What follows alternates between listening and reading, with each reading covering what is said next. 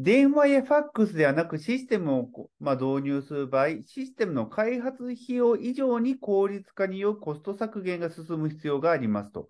で、え御社のコスト削減効果を分かりやすく教えてくださいということで、まあ、それコストが削減できなかったらファックスや電話でもいいよねということで、まあ、削減できるのはどういうことですかという質問になりますかね。お願いいたします。はい。まあ、一番分かりやすいあのお話で言いますと、えっ、と、商品、えっ、と、EC サイトの商品情報を掲載するところに関わる人員数、まあ、その先ほどお伝えしたように、産地側からえー、直接入力できないがゆえに、代わりに我々が入力するっていう業務もあったりするんですが、そのチームの、あの規模は、えー、以前から全く増えていないっていう、えー、状態になっていて、えーはい、消費数は圧倒的に増えているものの、えー、そこに関わる人材っていうのは少なくて済んでいる。むしろ社員数でいうと以前より減ってるぐらいかなと思います。つまり、えー、そのファックス、電話でやり取りするんではなく、その情報を掲載する、えー、情報を掲載して EC で受発注していただくための、えー、効率は、えー、その社員のオペレーション自体が効率化されることで、えー、進んでいるというふうに言えるんではないかなと思います。ファックスや電話で注文する他社でも、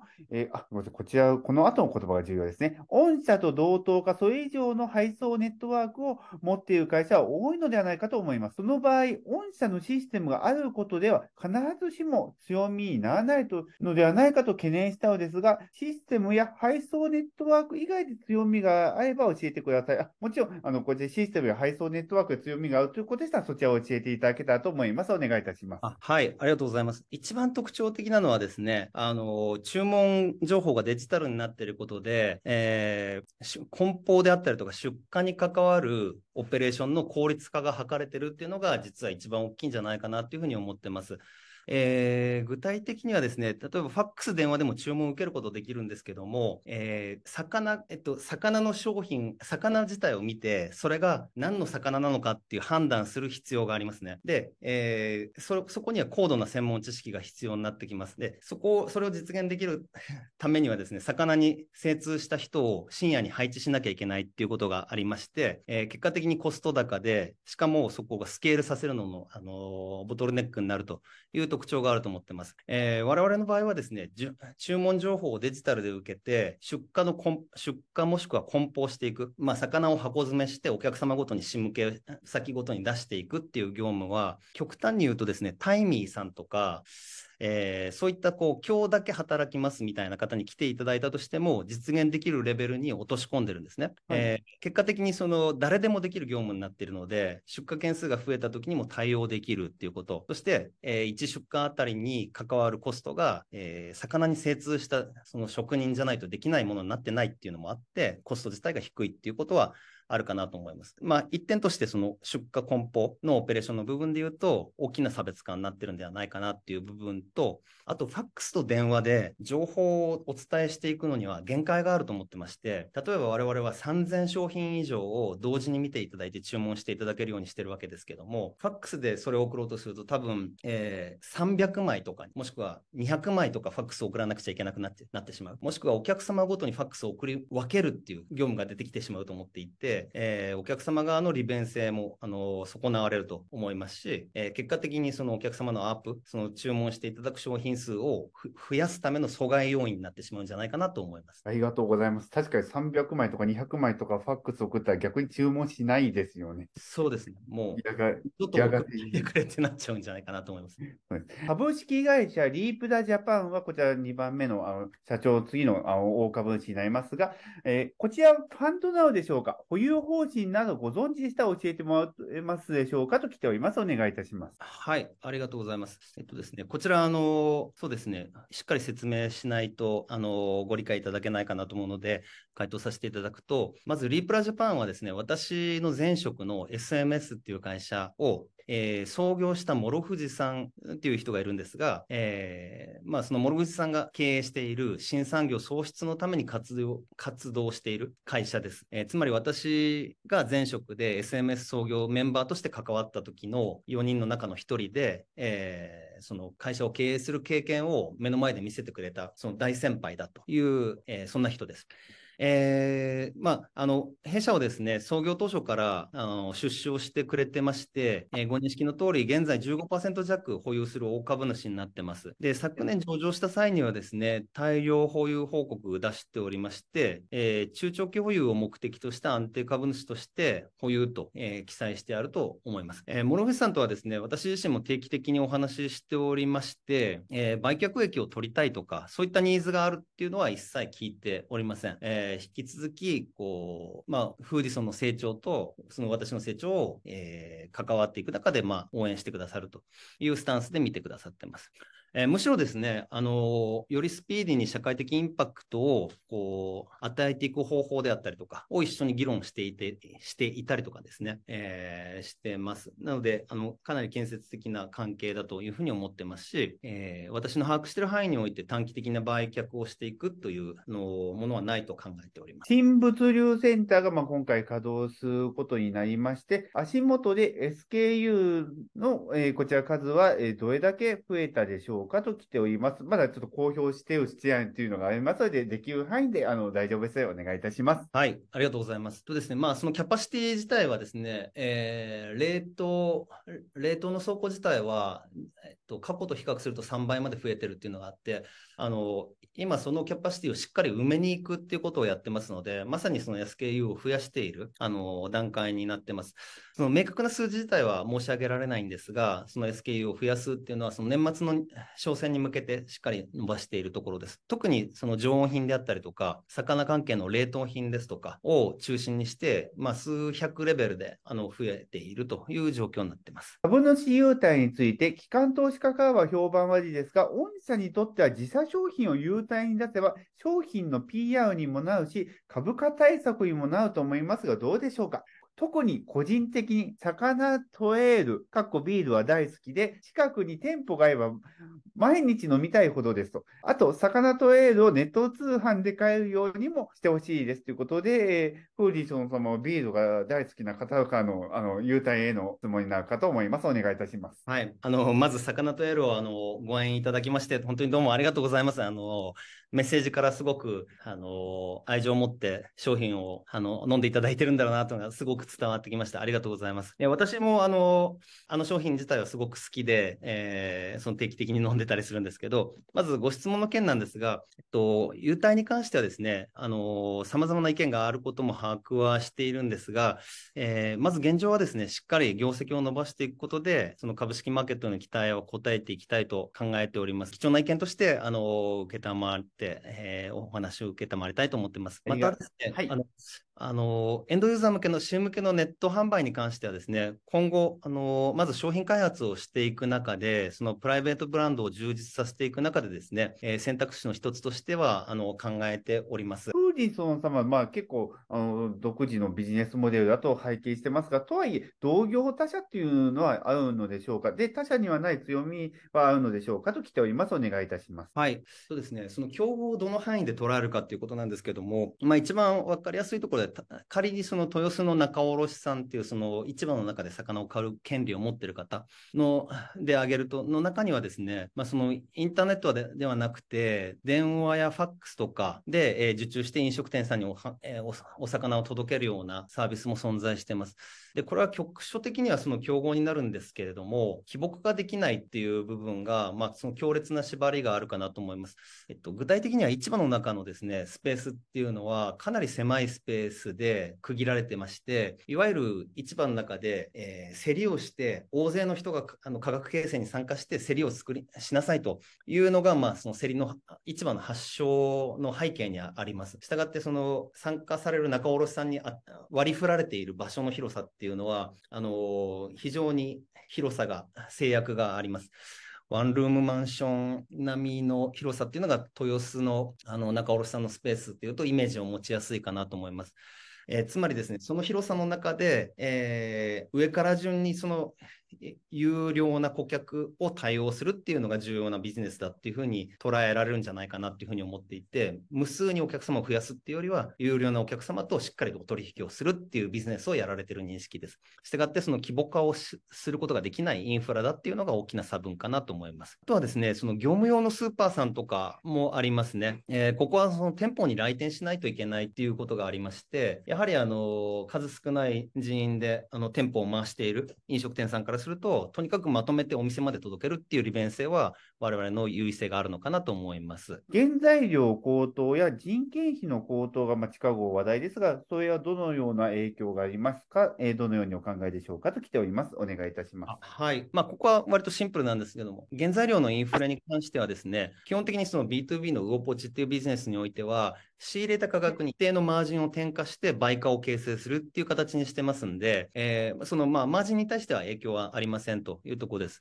えー、影響があるとすると、ウオポチのアップ上昇の一因にはなってるかなと思いますが、まあ、この2クォーターで一巡したかなというふうに思ってます。で、人件費の高騰に関しては、今のところ大きな業績の影響っていうのは出てないんですが、えー、採用マーケットにおいてのその採用の激化、競争の激化っていうのは感じているところではあります。まあ、あの採用は、えー、組織拡大においては非常に重要ですので、まあ、そこの変化、社会の変化の認識を捉えながらですね、しっかり対応していきたいなと思ってます。ありがとうございます。今のところ採用というのはうまくいっている状態なのでしょう？かそれともちょっと難しいよという状態なのでしょうか？あそうですね。あの、実はですね、以前よりうまくいき始めてるなと思います。あの、一つの要因としては、その上場したっていうことは、あの、一つはあると思うんですが、今期からですね、組織的に、その対外的に、まあ、もしくはその社内向けにもですね、コミュニケーションを円滑にするための、えー、ミッションを持ったチームっていうのを蘇生してまして、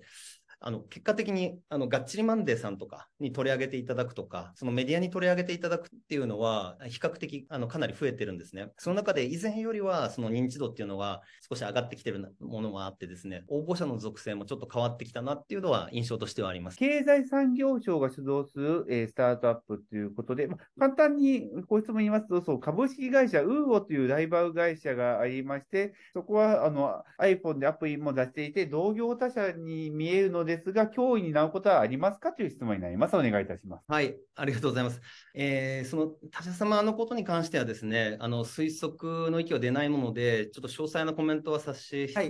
ていただくんですが、はい、えっと、魚さんの我々の認識としてはですね、まあ、あの市場の市場におられる事業者の方とスーパーマーケットであったりとかをつなぐ、そのマーケットプレイス的な運用されているのがメインなんではないかなというふうに思ってまして、我々のようにその一気通貫でその物流の機能を持って、えー、仕向け先に対して物流をしっかりものをまとめて、えー、お届けするっていうところまでやってるサービスとは、まあ、ちょっと違いはあるのかなというふうに思ってまして、直接的な競合になってるっていう認識では実はなかったりします。メディアの輸出もありますが、もっとと個人投資家としてはもっと成長がすごいんではないかと、で、営業利益ももう少し上がるんではないかと考えているんだけど、ちょっとうまくいってないんではないかと考えていますと。で、そこで今この超えなければいけない課題とはどのようなことなのでしょうかと、まあ、たくさん課題はあると思いますが、まあ、主な課題は何ですかという質問になります。お願いいたします。はい、えー、ご質問ありがとうございます。えー、っと、その利益の成長はですね、非常に重要だと思ってますし、その期待値があるっていうことも理解してますので、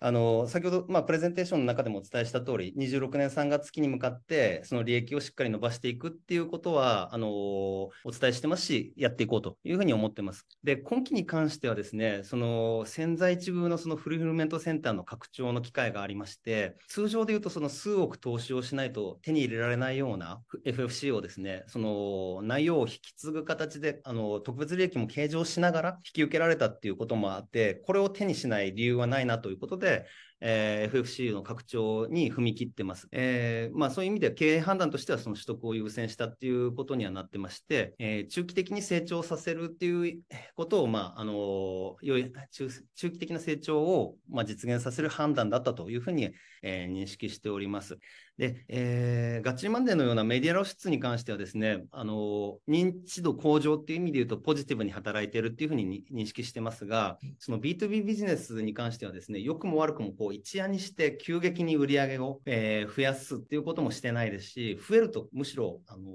オペレーション上にこうネガティブな影響が出てしまうっていう部分もあります。えー対応できる出荷件数をはるかに超える量が一気に来てしまうと、お客様の期待値を下回るような出荷になりかねないということもありまして、えーそういう意味もあって、広告宣伝比率をその2%程度に抑えながら、しっかりお客様に継続して利用していただきながら使っていただいているっていうのが、まあ、正しい成長のさせ方なのかなっていうふうには認識しております。えー今超えなきゃいけない課題はですね、まあ、アクティブユーザーの拡大とアーブの拡大、ここをしっかり伸ばしていければ、この飲食店さんが魚、もしくは食材を調達したいっていう基本的なそのニーズのマーケットに対しては、しっかり入り込めるというふうに考えてます。えー過去の会社説明会で公募価格である2300円にコミットしていると CFO がおしおおっしゃったことがあると、声、質問者が言っております。で、コミットとはどういうことなのでしょうかということでできております。お願いいたします。はい、えーそうですね、えっと、まあ、その、とですね、2300円っていうのはですね、その昨年、まあ、IPO させていただいた際の公募価格でして、えー当時の市場環境において一定の、まあ、公平性を持った価格だ、えーだと、まあ、認識して上場はさせていただいております。えーまあ、適正な価格で上場したっていう、まあ、あの、認識ではありますので、そこについては、まあ、しっかり、あの、責任があるという認識はしております。で、今後の増資については、その、何とも申し上げられないんですが、えー現状、現預金は20億円以上ありまして、当面経営していく上では十分な水準だと考えてはおります。ウオポチのちょっと基本的で大事な質問だと考えております。えー飲食店は、そうウオポチを知っている人は選択肢あるんですけど、まだまだ知らない飲食店はたくさんあって、そう、存在を知らない人のために、あのどのように知ってもらうのでしょうかと、その営業方法についてお質問になるかと思います。お願いいたします。はい、基本的にはウェブマーケが中心です。以前ですね、あの飛び込みで営業するっていうようなこともやりましたし、その紙媒体もいろいろやりましたし、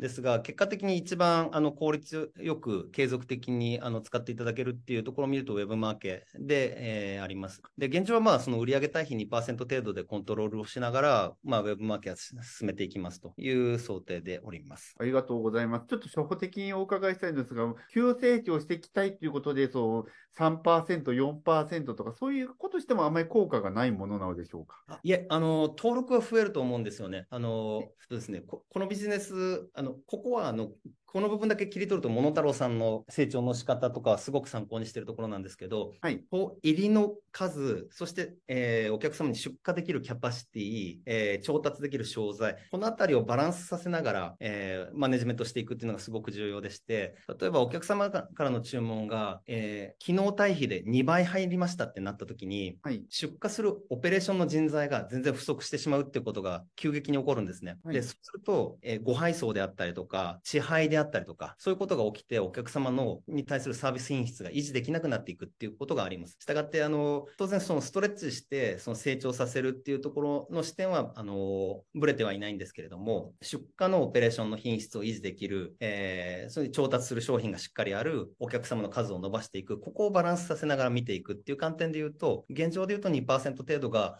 えー今までの経験則上安定してしっかりできているっていうラインで見てるという、そんな判断。もう一つお伺いしたいんですが、先ほど、その、モノタロウ様を、そう、そ参考しているというお話をされていましたが、その、モノタロウ様でのグラフというと、そう、1年目よりも2年目の方が利用品数と金額が多い、2年目より3年目の方が利用金額が多いみたいな、あの、グラフっていうのをよく見るのですが、やはり、ウオポチの利用点も、やっぱりそのようなイメージ、今、なっている状態なのでしょうか？はい、あの、先ほどお伝えしたように、その魚の調達に関しては本当に慎重に、えー初めは魚ポチとどこかの別、もともとのサプライヤーさんを併用するところから始まって、そこから少しずつこっちにまとめた方が楽だねっていうことで増ややしていくっていう形になるので、年々アップ上がっていくって、そんな形になってます。10店舗や30店舗で、大規模ではないけど、個人店ではないという規模の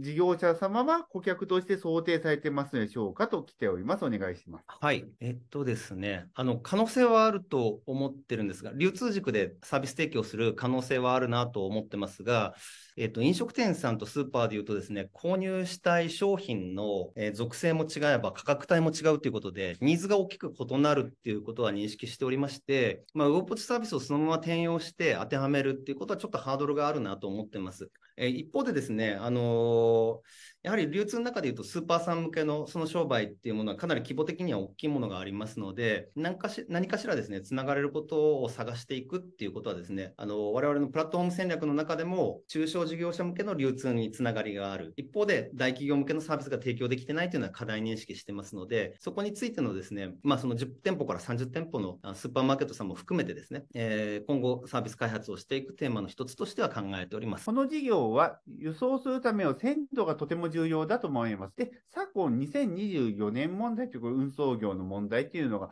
あ結構話題になってますが、それと絡めて安定した配送に苦労されている企業が多いのですが、フーリソン様の対応について教えてくださいと来ております。お願いいたします。はい、ありがとうございます。こちらの質問もですね、比較的、あの、この季節、時期的に、あの、お話は出てきやすいものなんですけど、えっと、2024年問題はですね、我々の理解としては、その長距離輸送に、まあ、最も、あの、影響のある問題だというふうに認識してまして、えー我々への影響は今のところ限定的としていうふうに見てます。え夏、あの、まず自前で持っている物流に関しては、えー東京の大田市場を中心にして、えー1都3県に関しては自前で配送する物流機能を持ってます。そこに関しては長距離物流ではなくて、ラストワンマイル物流でして、えー長時間労働の、あのー問題が出てるかというと、そうではないという認識しております。えー、したがって今のところ限定的として見てますが、えっと、あるとするとですね、例えば九州からの遠方の魚でトラック便で、えー深夜走ってくるというようなあの商品に関しては、まあ、その輸送価格が転嫁される場合に仕入れ価格が上がる可能性はあるかなというふうに思ってます。ただし、あの、その場合、まあ、九州から届く商品に関しては全般的に同じように、あの、誰が買っても同じような結果になるということが想定されますので、えー今までのその価格決定のプロセスと同様にですね、仕入れたものに対してしっかり値入れをして販売していくっていうところからすると、事業へのインパクトはその大きくはないんではないかなとは思ってます。また、あの、特に遠距離に関してはですね、鮮度が特に重要な商品は、今時点でもう飛行機で飛んできてます。そういうそういう商品に関しては2024年問題の影響はない、特にないとは思います。